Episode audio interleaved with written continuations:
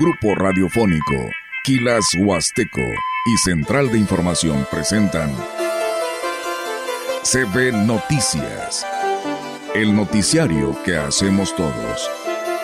Información, análisis, reporteros, entrevistas y opiniones a través de la radio que ha documentado dos siglos de historia. XHCB, manejando el rumbo de la comunicación en Valles y la región. CP Noticias, primera emisión.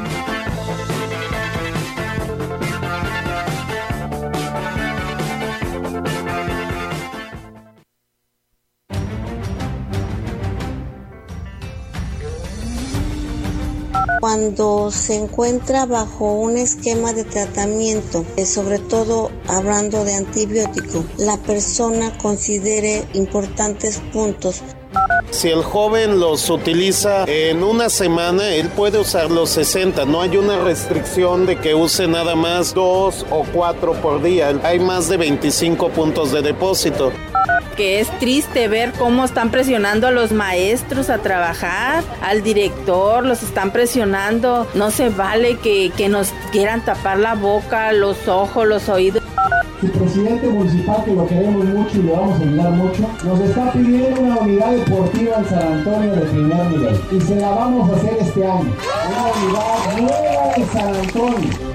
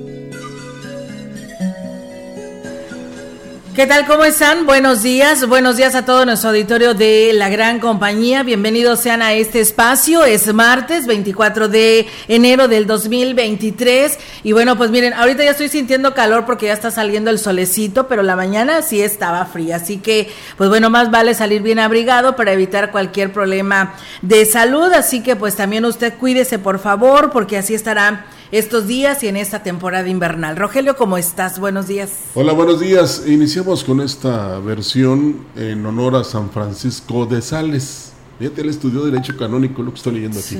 Y realmente es muy importante. Em, él es patrono de los periodistas.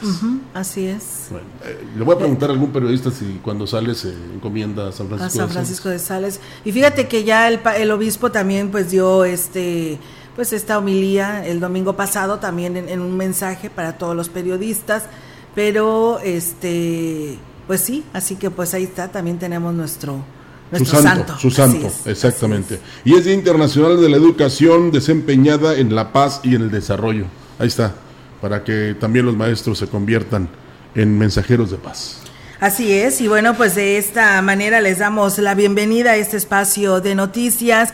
Y bueno, Rogelio, yo quiero seguir insistiendo, esperando que el presidente Pepe Toño, como todos lo conocemos allá en el municipio de Huehuetlán, pues siga teniendo este eh, pues eh, eh, este proyecto y que lo siga luchando para que se lo enseñen y le digan y le presenten ellos también su propuesta a quien está construyendo esta obra carretera de la México Laredo, porque la verdad, Rogelio, les va a afectar y mucho, no nada más al comercio, sino a casas habitación que están cerca de este de este trazo carretero que tienen ahora con la construcción a cuatro carriles de la carretera México Laredo y que pudiera estar afectando a muchas personas y pues bueno, eh, esperando que tengan pues estas negociaciones para que esto se resuelva, porque la verdad sí, sí está afectando y hay preocupación por parte de las autoridades, las personas en general que pudieran verse afectados, como él dice, ojalá y acepte nada más el, el carril y el acotamiento, sea carril y medio, que viene siendo de ida y, y de vuelta para que pues no les afecte, porque haz de cuenta que está aquí la carretera y tú vas a abrir la puerta y ya está ahí el tramo carretero, ¿eh? con el proyecto que ellos llevan. Es que algunos construyeron derecho de vía, que se le llama. Sí. Y pues yo creo que nunca pensaron que se iba a ser un proyecto de esta magnitud, que ahí lo vamos poco a poco viendo que es realidad. Pues a ver si hay este esa amabilidad o esa bondad o ese cambio que se debe tener en relación a que se afecte lo menos posible esta zona de Huichihuayán. Y ya que hablas de eso, ojalá que el viernes que viene el presidente de la República, alguien se acerque y le diga lo del proyecto del aeropuerto de Tamuín. Sí, y también de este tramo carretero, Rogelio, que también ojalá y este también vayan los presidentes municipales y pues le digan, ¿no? Las eh, los pro y los contra que pudiera tener este trazo carretero ahí en la carretera México Laredo, también Rogelio en seguir insistiendo en el que pues eh, vean y analicen lo del puente del Pujal, Rogelio. Ya ves que es toda pues una este, historia el que cómo fue que llegó este puente o esta, esta estructura de puente ahí en el, en el río eh, al Pujal y que de alguna otra manera pues los mismos habitantes del Pujal lo han estado diciendo que se quede este puente porque ya es parte del patrimonio de esta delegación que pues sería muy importante que también modificaran el proyecto, que dejaran el puente y que al lado presentaran el otro puente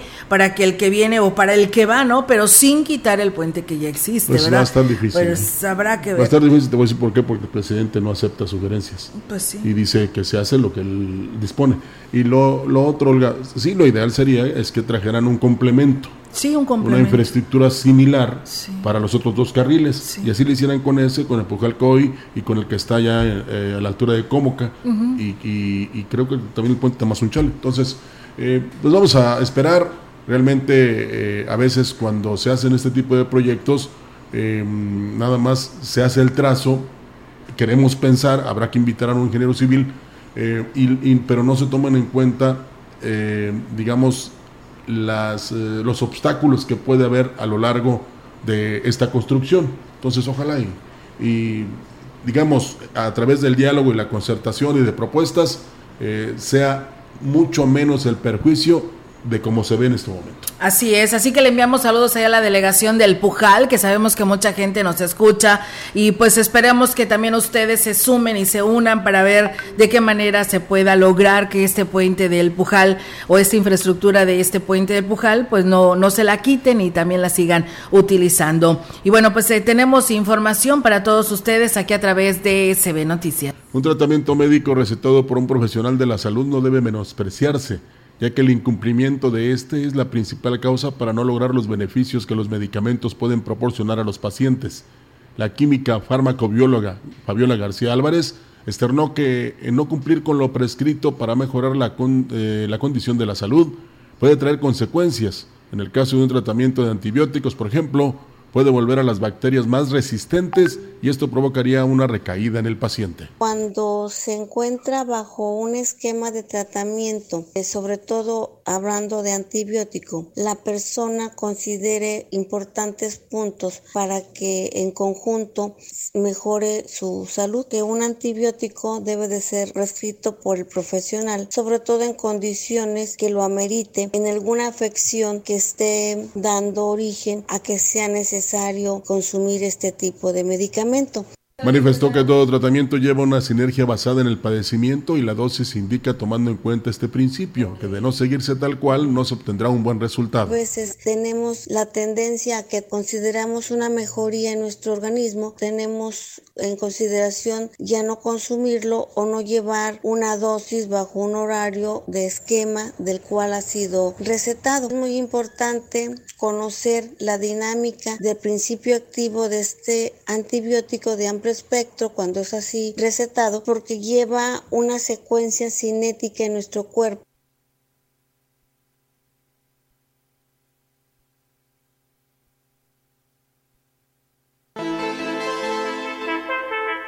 En la opinión la voz del analista marcando la diferencia. CB Noticias.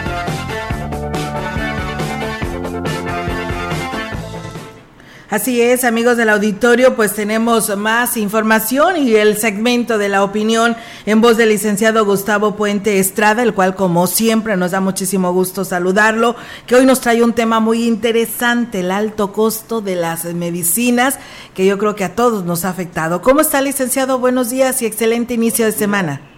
Buenos días, Olga. Igualmente, saludos a ti, a Rogelio.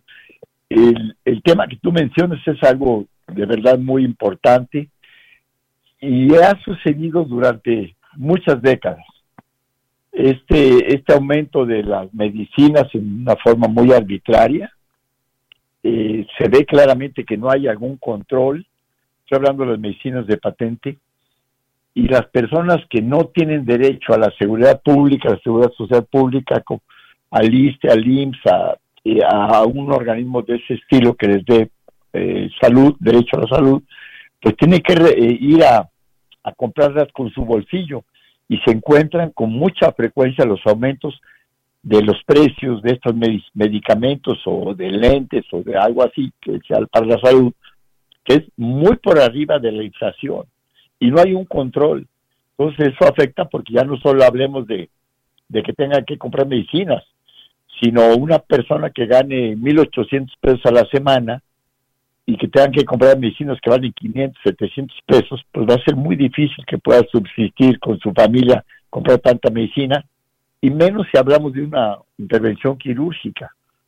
No hay un control, aumentan lo que quieren, ve uno la remarcaje, remarcaje, y, y, a consecuencia de ello, bueno, pues han, ha crecido, han nacido y ha crecido las, las medicinas eh, que son muy parecidas cuando ya se vencen las fechas de las patentes y que salen a la venta en, ya en, cadenas de farmacias muy importantes. Entonces, eh, estas eh, medicinas similares han venido a aliviar porque valen la, mitad o, menos de la mitad de lo que es la de patente. Y en muchos casos, en muchos casos yo escucho que sí les han funcionado bien. Pero el, el tema es que no, si está muy por arriba de la inflación, eh, está influyendo, o sea, o, o que las incluyan para marcar la inflación, para que sepamos realmente cuál es la inflación, y por otro lado, y también controlar estos precios, porque no es posible que aumenten indiscriminadamente los, los eh, que va uno y compra una medicina y regresa uno a los cuatro meses y ya cuesta el 10, 20%, cuando la inflación se dice que es la inflación oficial, el 7.7% el año pasado, pues la verdad es que fue el 10 o algo así o más. Pero las medicinas han aumentado el 10 o el 15, algunas el 50%.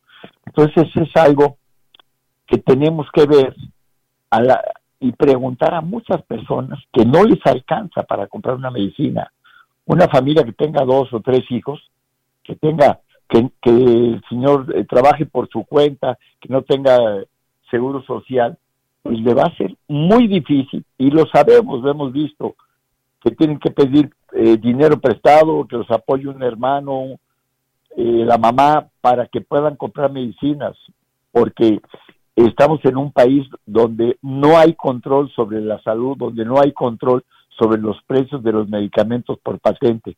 Tiene que ponerse una solución, tiene que arreglarse ese punto, porque no es posible que estemos viviendo bajo esas condiciones, esas características, en una nación de 130 millones de habitantes que queremos que camine mejor y nos esté sucediendo esto. Yo espero que la gente que nos escuche lo piense, lo reflexione, porque no podemos permitir esa situación.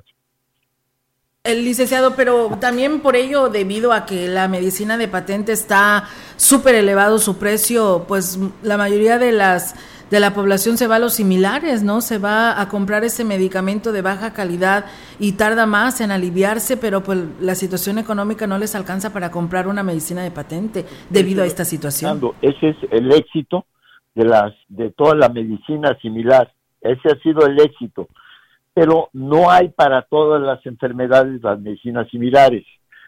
Eh, en muchos casos también los médicos recomiendan que sea mejor la de patente. Yo no soy médico y no sé cuáles sí funcionan o cuáles no tanto funcionan, pero lo que sí veo es que me, eh, tengo la, la información hay medicinas que cuestan el 20% la similar comparada con la de patente. No es posible. No es posible que se permita y que mientras se controlan otros temas, eh, las medicinas puedan venderse de forma arbitraria el precio que lo creen conveniente. Eso no debe ser así. Así es, licenciado. Pues tiene toda la razón y esperando que pues esto se le dé un traste a esta situación porque la verdad la medicina es muy importante para pues poder estar bien, ¿no? Estar bien de salud prácticamente.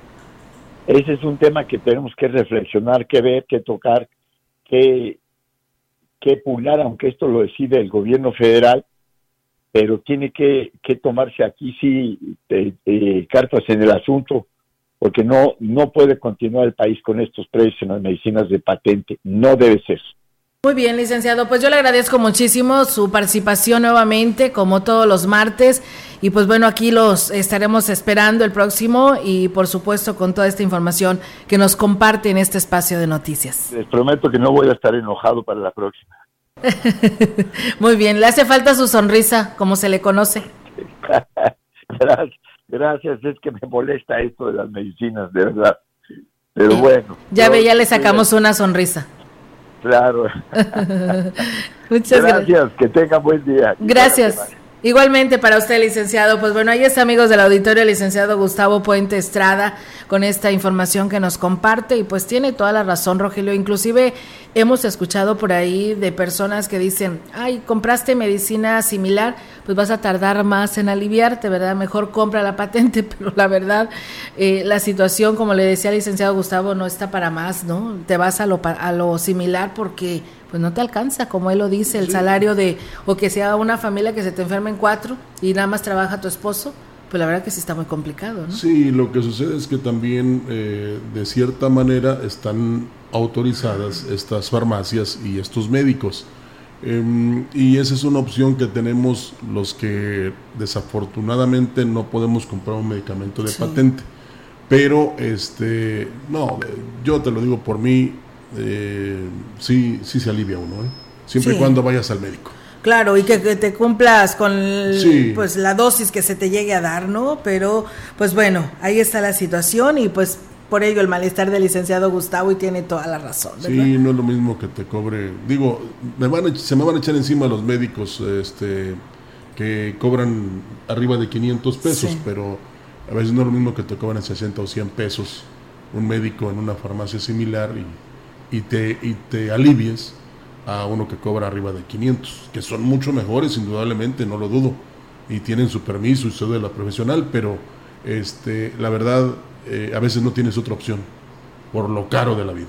Así es. Pues bueno, vamos a ir a más información aquí en CB Noticias. Así es, el gobernador del estado, Ricardo Gallardo Cardona, estuvo este lunes en San Antonio para la inauguración del camino que comunica las localidades El Ejem, Uyal, Sinaí, en el que se invirtieron más de 7 millones de pesos, de los cuales 2 millones 300 mil fueron aportados por el ayuntamiento.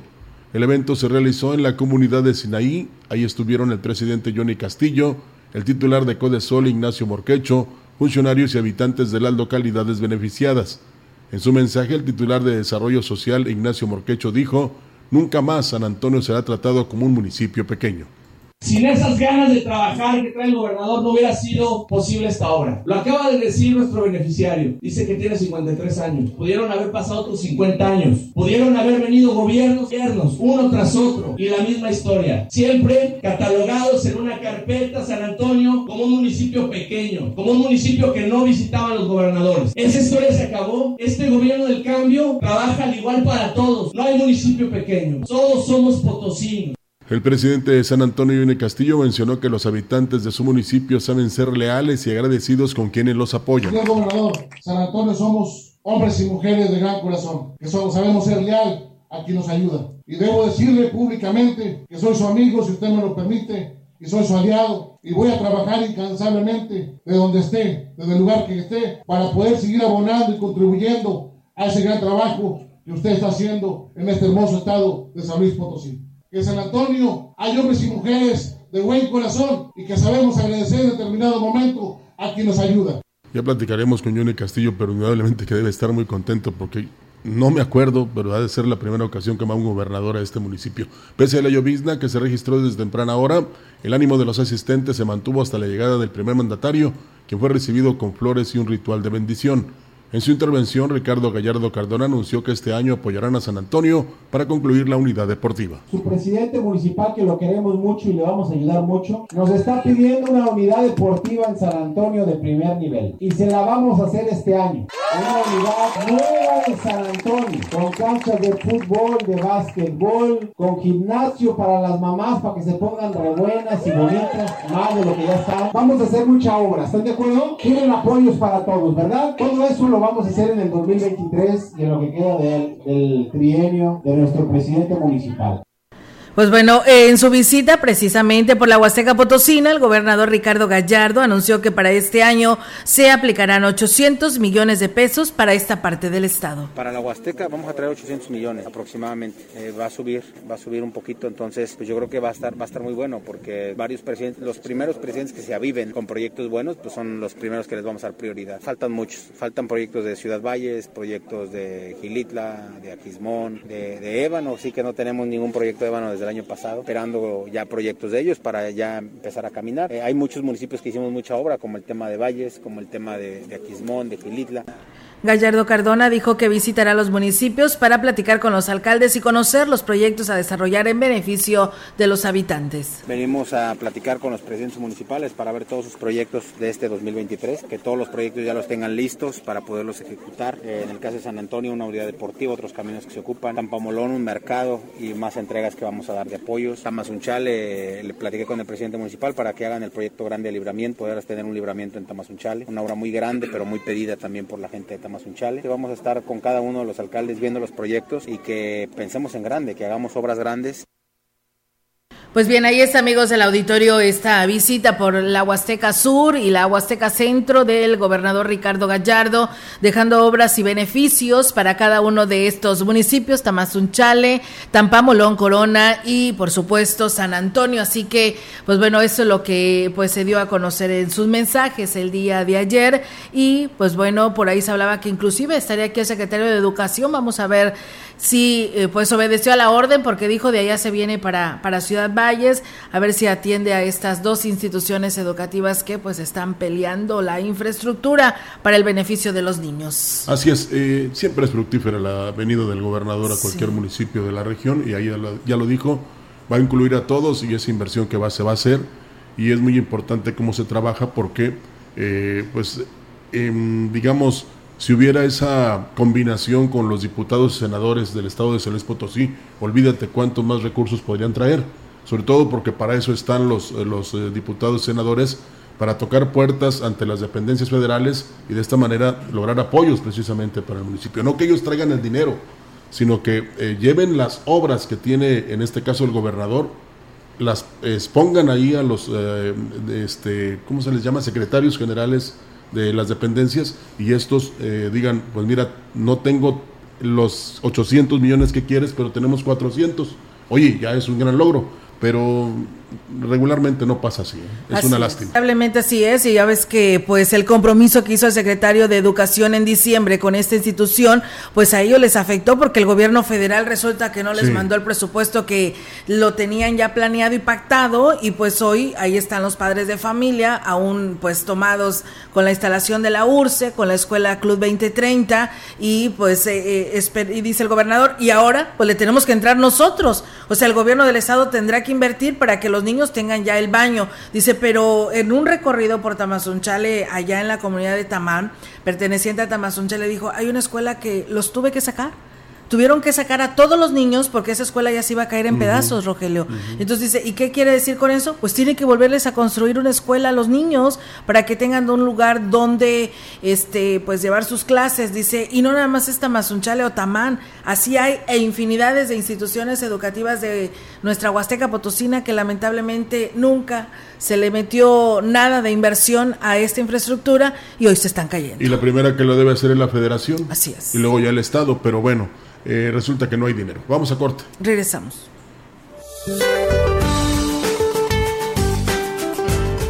El Frente Frío número 27 se desplazará sobre el norte y noreste del país, gradualmente al oriente del mismo y la vertiente del Golfo de México. Durante esta mañana interactuará con la cuarta tormenta invernal localizada al norte de Coahuila, misma que dejará de afectar al país durante esta tarde. Ambos sistemas, asociados a la corriente en chorro, polar y subtropical, generarán lluvias con chubascos en Coahuila, Nuevo León y Tamaulipas, así como por la noche en Veracruz y Puebla. Se esperan rachas de viento muy fuertes con posibles tolvaneras en el norte y noreste de la República Mexicana.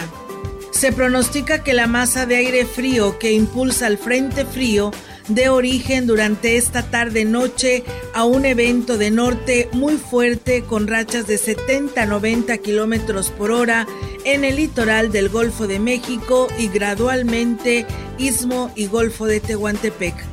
Para la región se espera cielo nublado, viento dominante del sureste.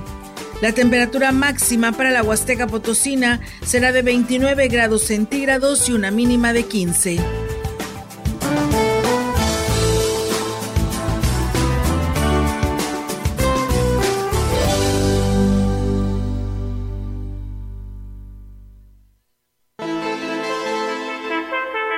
El contacto directo 481-38-20052, 481-113-9890. CB Noticias. Síguenos en nuestras redes sociales, Facebook, Instagram, Twitter, Spotify y en grupo radiofónico kilashuasteco.com.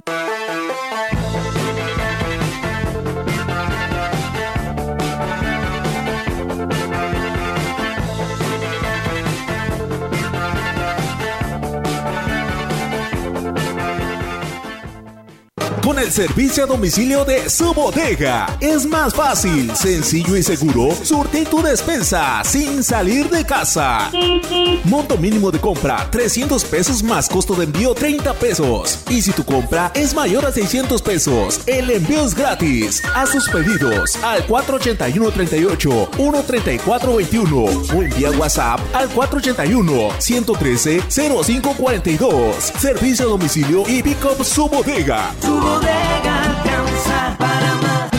En Soriana encuentras la mayor calidad. Aprovecha que el pollo entero fresco está a 38.90 el kilo. Sí, a solo 38.90 el kilo. Además, lleva carne molida de res 80-20 a 88.90 el kilo. Sí, a solo 88.90 el kilo. Soriana, la de todos los mexicanos. A enero 25, aplica restricciones. Imprenta Reverte, sirviendo a Valles y la Huasteca. Toda una generación de profesionales dedicados a la proyección visual de tu negocio. Formatos, lonas, bordados, etiquetas, trípticos y más. Imprenta Reverte. Inicia el 2023 con el poder de la red 5G de Telcel con un increíble smartphone incluido como el Samsung Galaxy A04e en plan Telcel Plus 4 a 24 meses con 10 GB para navegar, redes sociales y minutos. Visita tu punto de venta Telcel más cercano y estrena hoy un plan Telcel. Si es 5G, es Telcel. Consulta términos y condiciones en www.telcel.com. Educación gratuita, laica y de excelencia en todos los niveles. Es ahora derecho de niños y niñas, de jóvenes y de todas las personas. También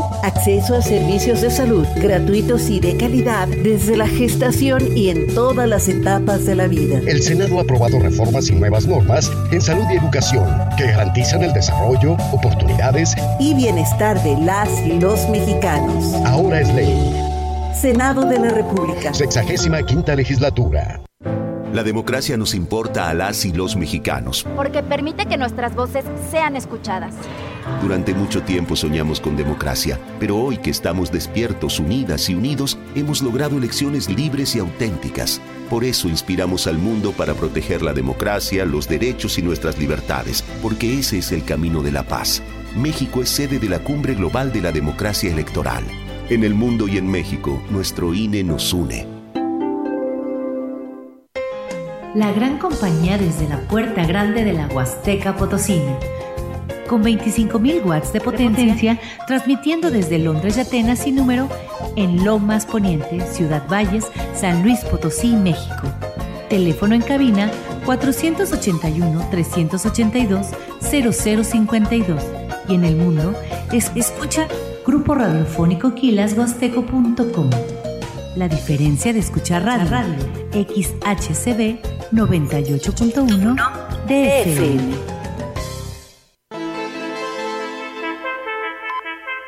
Entrevistando CB Noticias.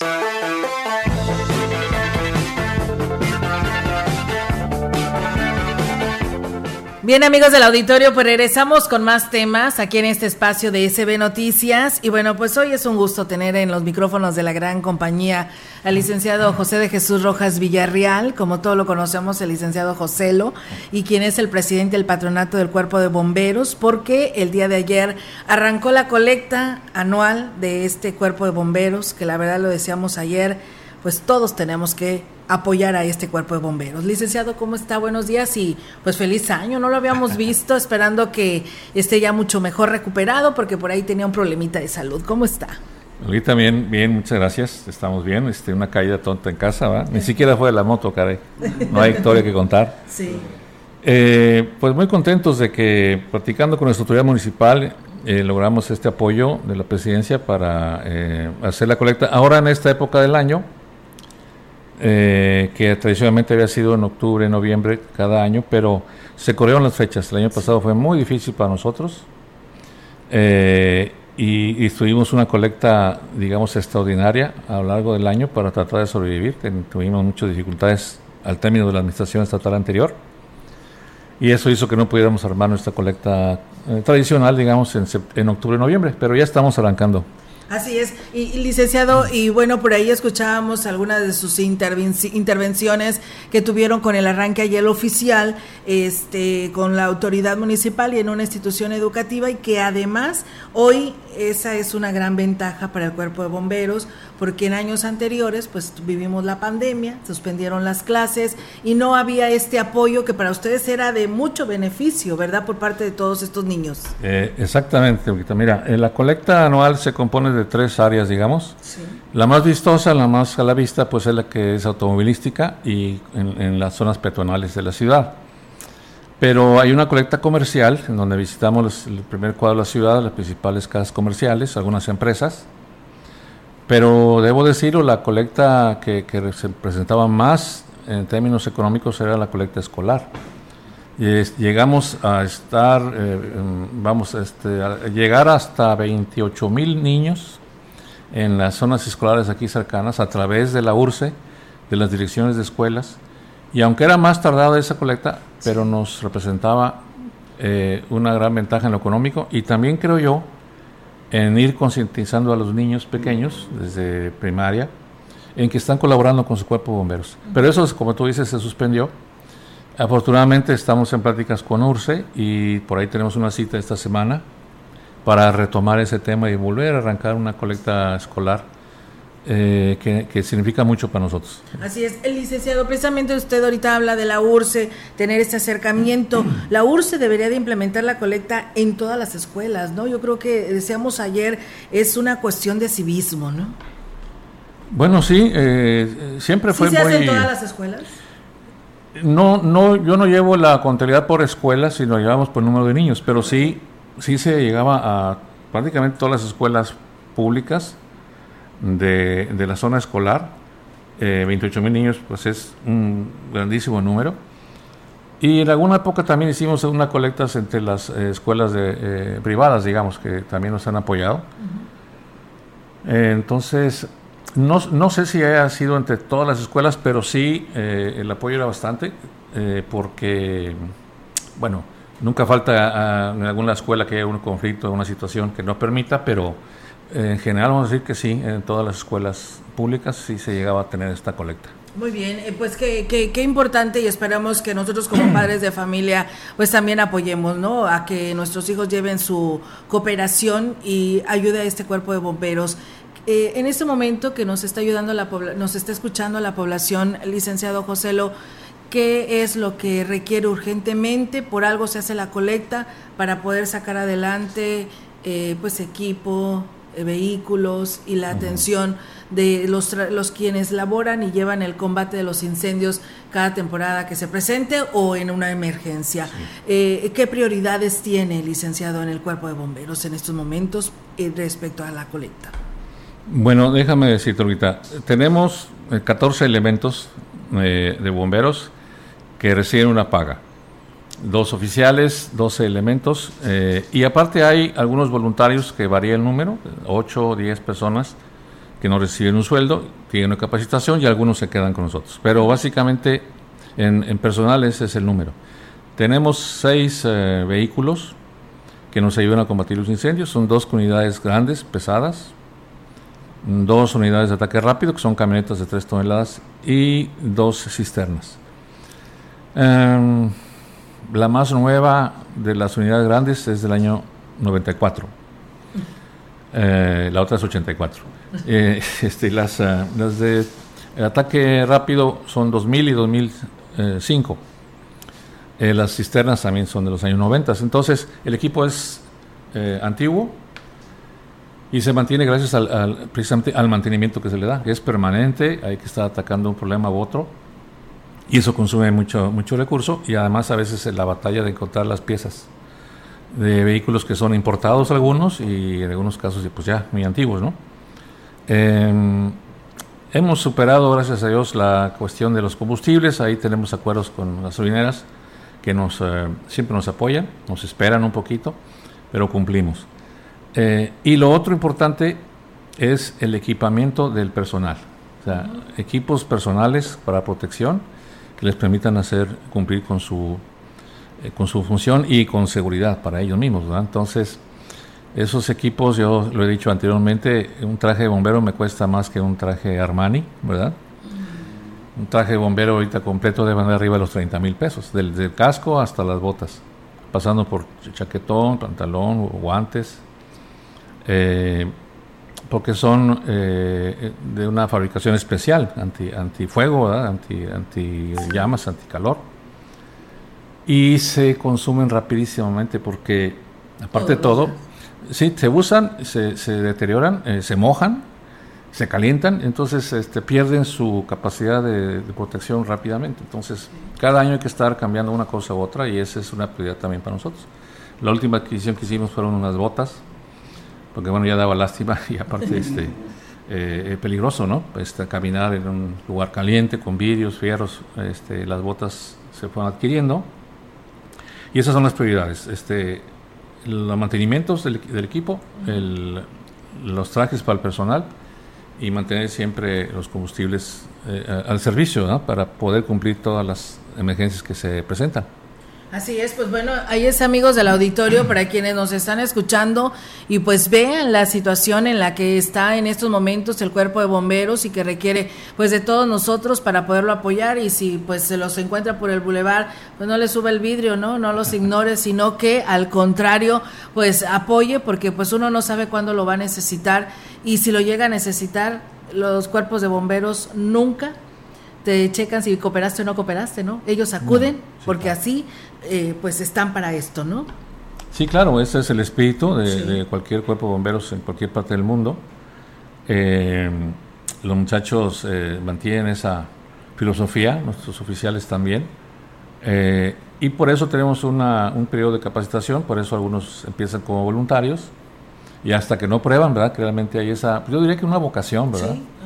es cuando se quedan con nosotros, pero pues el número reducido, ¿verdad? Necesitamos también este, incrementar las posibilidades de que llegue gente joven para el futuro y se han hecho algunas estrategias para eso. Estamos, acabamos de entregar unos diplomas en un, en un curso de capacitación, primeros auxilios para jóvenes de 13 a 17 años.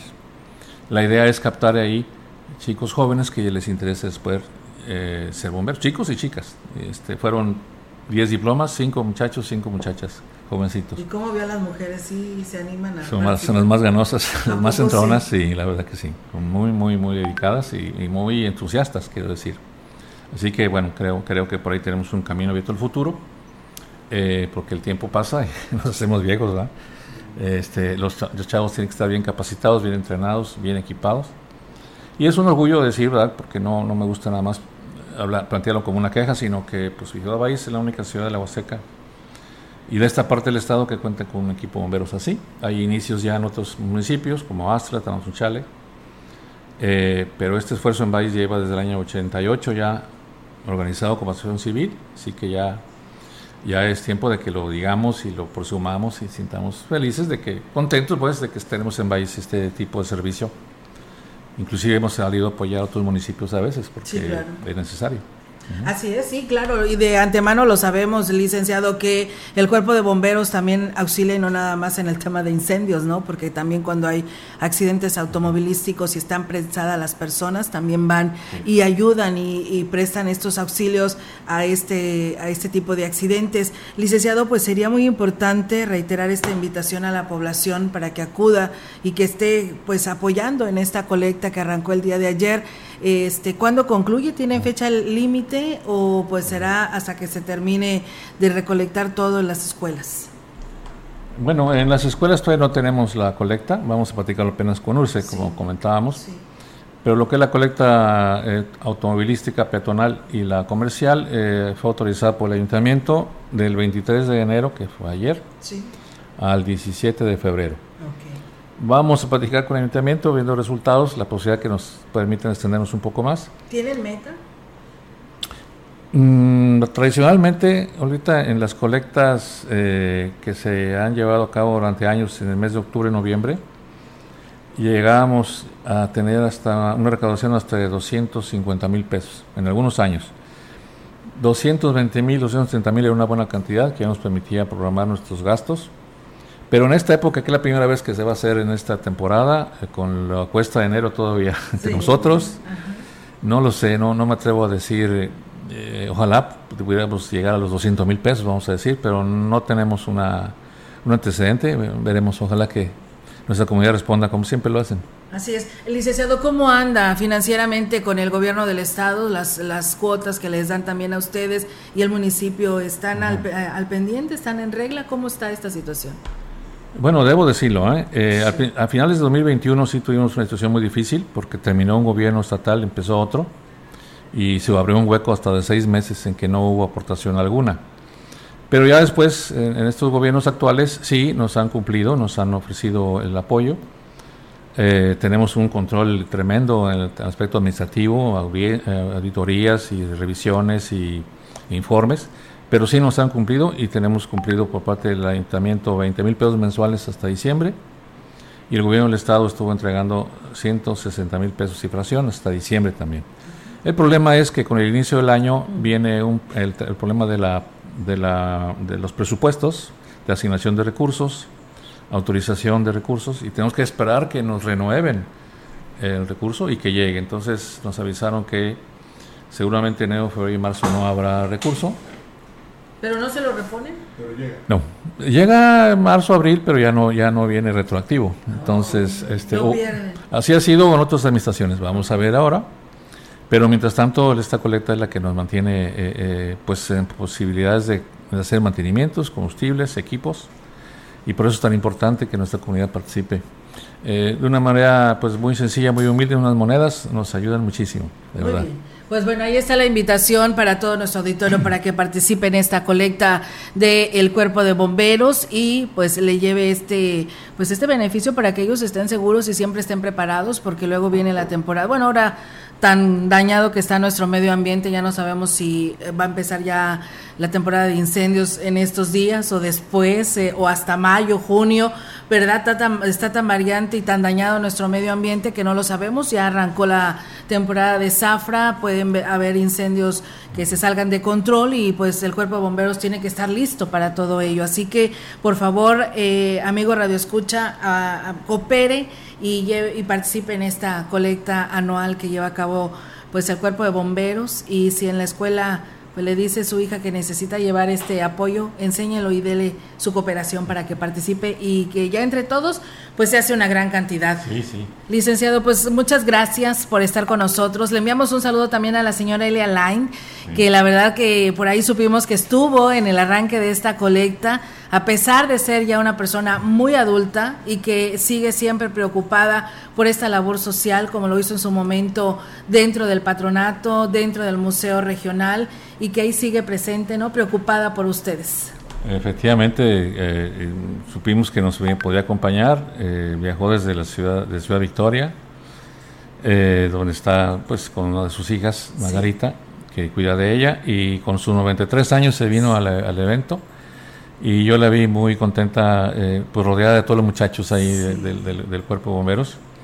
Le dijimos que se dé una vuelta ahí para que nos jale las orejas al cuartel.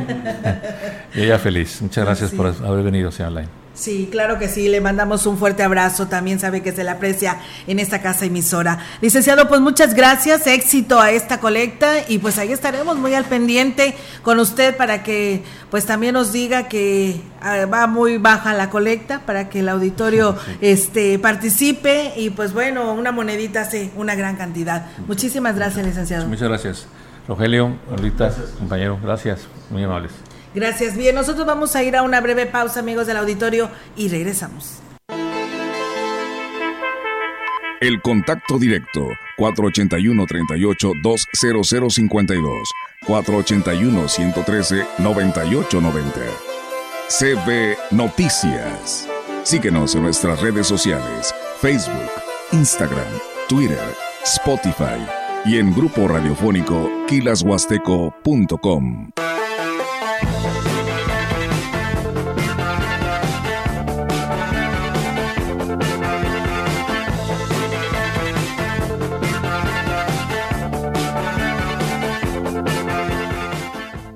La DAPAS de Valles informa las formas de pago. Oficina Matriz y Edificio La Colmena. Ambas oficinas de lunes a viernes de 8 a 14.30 horas. Pago en línea DAPA Móvil. Bancos BBVA, Banorte y Banbajío. Y en 16 cajas de tiendas y misceláneas de colonias y fraccionamientos. Paga tu recibo y evita sanciones. Vamos juntos por el cuidado del agua. DAPAS.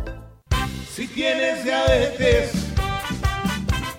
o tienes hipertensión si andas muy cansado, con mala circulación, si tú te quieres mejorar, tu cuerpo revitalizar de una manera natural, para tu cuerpo ayudar, tú debes de tomar Jugo de Borojó. No se contrapone con ningún medicamento. Pregunta por nuestras promociones. Te lo enviamos sin costo hasta la puerta de tu casa. 481-113-9892. En Chedragui por ti cuesta menos este martes y miércoles. Tomate saladet 12.50 kilo. Papa blanca 24.50 kilo. Papaya maradol 18.50 kilo. Y cereza natural 9.90 100 gramos. Este 24 y 25 de enero.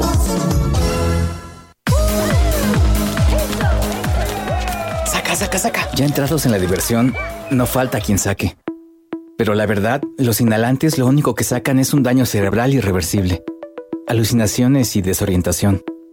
Es más grande el sufrimiento que causa su consumo que el dolor que lleva a inhalar un solvente. No te arriesgues. Si necesitas ayuda, llama a la línea de la vida 800-911-2000. Secretaría de Gobernación. Que pasen los sospechosos. Adelante, refresco. Diga la frase. Soy muy rica. El refresco, lleno de azúcar que puede causar diabetes y sobrepeso. Papas. Grasosito.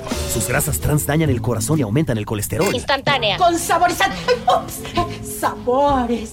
Con tanto sodio aumenta la presión arterial y el riesgo de enfermedad del corazón. ¿Reconoces al culpable? Sí. Todos los culpables de una mala alimentación provocan daños a la salud. Los alimentos saludables cuidan de ti. Secretaría de Gobernación. ¿Qué buscabas, Linda? ¿Te puedo refrescar? No, tiene mucha azúcar que causa obesidad y diabetes. Los alimentos saludables te damos vitaminas y minerales para fortalecer tu cuerpo. Estamos al 2 por 1 Yo y galletas sabor chocolate. Uy, está lleno de calorías. Que se convierten en grasa, que provoca obesidad y hasta cáncer. Yo me quedo con ustedes. Con tanto sello, hace daño. Checa el etiquetado y elige alimentos saludables. Secretaría de Gobernación. Continuamos. CB Noticias. Así es, tenemos más información aquí en la gran compañía. El presidente municipal de San Antonio, Johnny Castillo, hizo un llamado para que no se politice la conformación del Comité de la Judea, una de las actividades más importantes que se desarrollan en Semana Santa. El edil reconoció que el llamado que se ha hecho para organizarse para este evento no ha tenido la respuesta esperada. Eh, lamentablemente, por cuestiones ajenas a un servidor, no hubo una buena participación. Se asistieron menos de 20 personas, las cuales traían la propuesta de elegir una especie de comité o coordinadores de, la Judea. Pero yo creo que se tiene que convocar a otra reunión para que sean escuchadas todas las voces y tengan participación todos y todas, con el único propósito de enaltecer lo que es la tradición de la Judea en 2023 en el municipio de San Antonio. Antes de ser yo presidente, pues se batallaba un poco poquito para poder obtener el apoyo, el respaldo para la tradición. El JAUB reconoció que esta actividad, además de ser una tradición, es un gran atractivo para los visitantes durante el periodo vacacional por lo que apoyará en lo que sea necesario para su realización. Entonces yo único que les pedí a ellos que propusieran el tema del jurado para garantizar una, una mayor eh, participación y que todo fuera en el marco de la convocatoria. El tema de la quema de los toritos, hubiera un reglamento para que se pudiera lucir el tema de la quema de los toritos. Les propuse también que los judas es para alegrar a los civiles, a las personas que vienen a visitarnos y que lo más correcto es permanecer en la plaza principal y no en otros lugares este, bebiendo ingiriendo bebidas alcohólicas. La Judea de San Antonio es una tradición en donde los hombres del pueblo utilizan máscaras que van desde los 20 centímetros hasta el metro de longitud, con la que representan a Judas Iscariote, pero a través de diversos personajes como animales de la región, el diablo o la muerte. Del 30 de enero al 10 de febrero será la semana vocacional para toda la familia en la Santa Iglesia Catedral, por lo que el obispo de la diócesis de Ciudad Valles, Monseñor Roberto Jenny García, hizo la invitación. Agregó que los horarios son de 5.30 de la tarde a las 7 de la noche y se espera que las familias católicas respondan a esta invitación se va a llevar a cabo aquí en Catedral una semana vocacional para toda la familia. Son reflexiones, temas en donde vamos a hablar, vamos a platicar sobre la vocación al matrimonio, la vocación al sacerdocio, la vida religiosa y recuperar ese sentido profundo que tiene cada uno de estos caminos de, de santificación y también de cómo los ha pensado Dios para vivirlos más plenamente. Es toda la semana del 30 de enero al 3 de febrero, de 5 y media a 7. Y vienen más información, amigos del auditorio, aquí a través de la gran compañía, con la finalidad de mejorar los servicios de salud. El Ayuntamiento de Gilita le realizó una reunión de trabajo con el personal de la jurisdicción sanitaria número 6, en la que se lograron importantes acuerdos. Al respecto, el presidente municipal, Oscar Márquez, se reunió con la titular de la jurisdicción, Flor Mireles Barrera, así como con Brisset Josefina Flores Barrios, eh, directora de las redes de salud, para hablar sobre el Hospital Básico Comunitario y se acordaron pues varios puntos para mejorar este servicio. El edil destacó que se acordó emitir una convocatoria para la contratación de un cirujano general, un ginecólogo, pediatra y anestesiólogo cuyos honorarios serán cubiertos por el municipio y gobierno del estado. Por iniciativa de ayuntamientos se podrán a disposición dos choferes más para las ambulancias con las que cuenta el hospital y se programó una visita del secretario de Salud Daniel Acosta Díaz de León para, recortar, para recorrer las instalaciones y verificar lo que son eh, pues su operación. Así que pues bueno, enhorabuena, es muy importante no el tema de salud y pues bueno, ahí está lo que señala el ayuntamiento de Gilitla. Bueno, al dar lectura a esta nota, eh, lo único que podíamos encomiar es el Estado de Derecho y las leyes a cinco días de tener tomadas las instalaciones de la URCE y la Escuela Club 2030, los padres de familia amagaron con tomar una carretera ante la nula respuesta de las autoridades educativas. La representante de los inconformes, Yadira Portillo, dijo que lo único que han visto es la poca formalidad de los servidores públicos, como el caso del inspector de zona, quien citó a todos los papás a las 10 y nunca llegó. Los padres de familia de la Escuela Club 2030 estamos viendo la posibilidad de irnos a cerrar una carretera y llevarnos los baños de la escuela y atravesarlos a, a las calles porque pues no tenemos ninguna otra respuesta, pues mínimo que vean los baños y que pues que los utilicen también para que vean que lo incómodo que es estar utilizándolos todo el día. Incluso lamentó que la Secretaría de Educación esté amenazando a los profesores para que destraben el conflicto cuando lo único que están pidiendo es la conclusión de una obra prioritaria para que sus hijos puedan recibir clases. Que es triste ver cómo están presionando a los maestros a trabajar, al director, los están presionando. No se vale que, que nos quieran tapar la boca, los ojos, los oídos de esa forma. Vamos a continuar aquí hasta no ver una, una respuesta positiva a nuestro asunto de los baños porque pues pues, como quiera, haya clases o no haya clases, los baños y la obra de nuestra escuela pues está inconclusa.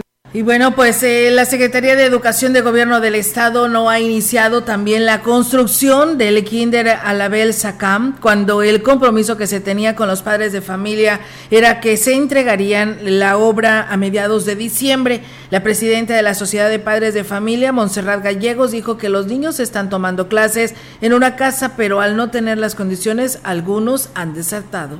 Nada más nos dan largas, nos dan oficio tras oficio, tras pero nunca nos dan la cara. Nos dieron un número de teléfono para comunicarnos a San Luis Potosí, que ni siquiera nos contestan las llamadas. Entonces, es el coraje, es que les cuesta decirnos las cosas como son. Por la misma situación se están yendo los niños, incluso ya quitaron una maestra de grupo. Entonces, ¿qué va a suceder el día de mañana? Se va a desaparecer el kinder. No puede suceder eso. Y bueno, pues e incluso el plantel ya fue saqueado, señaló la representante de los padres de familia del Kinder Alabel Sacam, por lo que no descartó sumarse a la manifestación de la escuela Club 2030. De las marcos, ventanas, ventanas de lo que ya habían quitado. Sí. Pero es, es, es, fecha que no, no, no hay ni comunicación, no hay nada. Yo creo que sí, ahorita que la escuché, lo más seguro es que ponernos de acuerdo con ellas y pues ir a tomar una carretera, porque es de la única manera en que las autoridades nos voltean a ver. Bueno, a ver si no invitan a un diputado federal que es para eso. Eh, lo habían de invitar y aquí se ven de aparecer, desaparecer, no, aparecer, los diputados. Desaparecidos ya están. Pues oye, porque la primera responsabilidad es de la federación, de que las escuelas estén en buenas condiciones. No estamos justificando que el gobierno del Estado no tiene responsabilidad, simple y sencillamente es porque no se eh, privilegió el enviar recursos para que las escuelas eh, pues algunas se rehabilitaran, otras se reconstruyeran y otras se hicieran de nuevo. Sí. ¿Verdad? Entonces, la verdad, sí es muy complicado esto porque pues no puedes enviar a un niño, una niña a una escuela que le falta todo.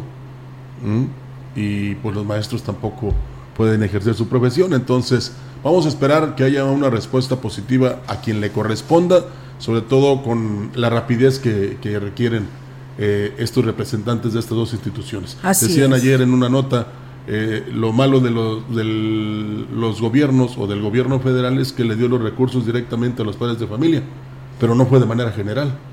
Entonces, sí tiene que haber una administración gubernamental y los padres deben vigilar que, se, los recursos se apliquen. Así es, por supuesto. Pero bueno, mientras tanto ahí está lo que están señalando los padres de familia, esperando que el secretario de Educación pues los aborde, platique con ellos. El diálogo, la verdad que es muy importante, Rogelio, porque ese tipo de manifestaciones pues afectas a terceros, como ya les está afectando a la URCE, eh, ya afectaron a los niños porque bueno, no están teniendo clases y bueno, es entendible porque la falta de pues de servicios sanitarios es muy necesario y también lo entendemos pero pues algo tiene que haber de acuerdo, ¿no? Para que de esta manera pues se solucione y pues los niños ya tengan ahora sí sus servicios sanitarios. Muchas gracias a quienes nos escribieron, gracias a mi prima Claudia eh, Cruz Cruz que nos saluda desde la delegación del Pujal, que ya nos están escuchando. Gracias a Cornelio Anastasio que también nos saluda, Francisco Javier Saucedo que nos dice saludos al licenciado José lo dice un abrazo amigo, hay que apoyar esta gran labor, ¿no? Enhorabuena en lo que se refiere a, las a la colecta del cuerpo de bomberos. Cornelio Anastasio le manda saludos a todos los comerciantes de Aquismón. Rogelio que dice que se encuentran escuchando el noticiero. Muchas bendiciones. Pues bueno, ahí está. Muchas gracias a ustedes también por escucharnos y a toda esta bella Huasteca y hasta donde llegue la señal que siempre están en sintonía de este espacio de noticias. Mañana pues tendremos otra importante charla, así que pues le invitamos para que en punto de las 10 de la mañana nos escuche y además de toda esta cobertura que nos nuestras compañeras de Central de Información le traen para ustedes y nosotros pues simplemente aquí se las desglosamos. Gracias, buenos días. Enseguida la programación musical de la gran compañía. Buenos días.